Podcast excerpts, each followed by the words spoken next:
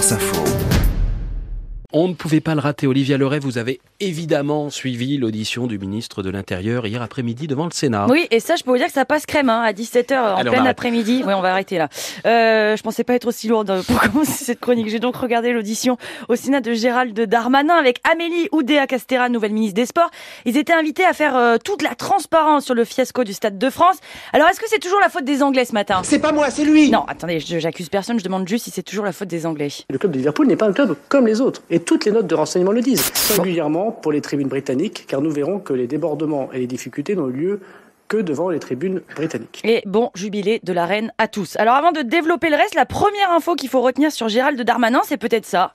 Il est également évident que pour les fans de football, dont nous sommes un certain nombre, et pour avoir été arbitre de football pendant de très nombreuses années, l'image négative de ce match est une blessure pour notre fierté nationale. Et oui, messieurs, dames, Gérald Darmanin a été arbitre, j'en savais rien, vous le saviez Non, bah non, personne ne le savait, et ça fait tout simplement partie de son argumentaire. Ceci étant dit, revenons-en aux faits, est-ce qu'on a eu un mea culpa, comme on dit? Avons-nous euh, évité le pire? Oui. Pouvons-nous euh, mieux organiser? Aurions-nous pu anticiper davantage?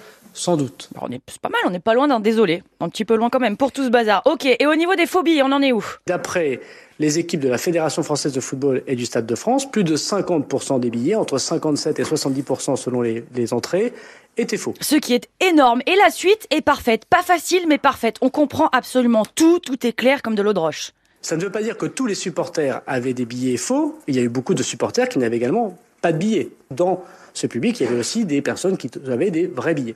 Et c'est à bon compte sans doute qu'une partie des gens qui ont des faux billets pensent que ce sont des vrais. Pardon, mais Pas l'inverse. moi j'ai... J'ai pas compris. J'ai rien compris. Alors, et sur les 2700 faux billets qui ont bien été scannés à l'entrée, du coup Eux, c'est sans doute des vrais euh, faux billets dont les gens ont cru très certainement encore aujourd'hui qu'ils étaient des vrais billets, mais dont l'enquête montrera sans difficulté qu'ils étaient des faux. Ouais, pardon encore là, mais... On peut tromper une fois, une. Euh, non, on ne peut pas tromper une fois. mille Et c'est pas simple à expliquer en même temps. toujours là, en Euh, donc ceci est ma chute. Tout ça, ça s'est fini tard, à 20h à peu près, avec cette conclusion que j'approuve. Il est évident que le ministère de l'Intérieur a des efforts très importants à faire pour la Coupe du Monde de rugby et les Jeux Olympiques. Merci Olivia Leray.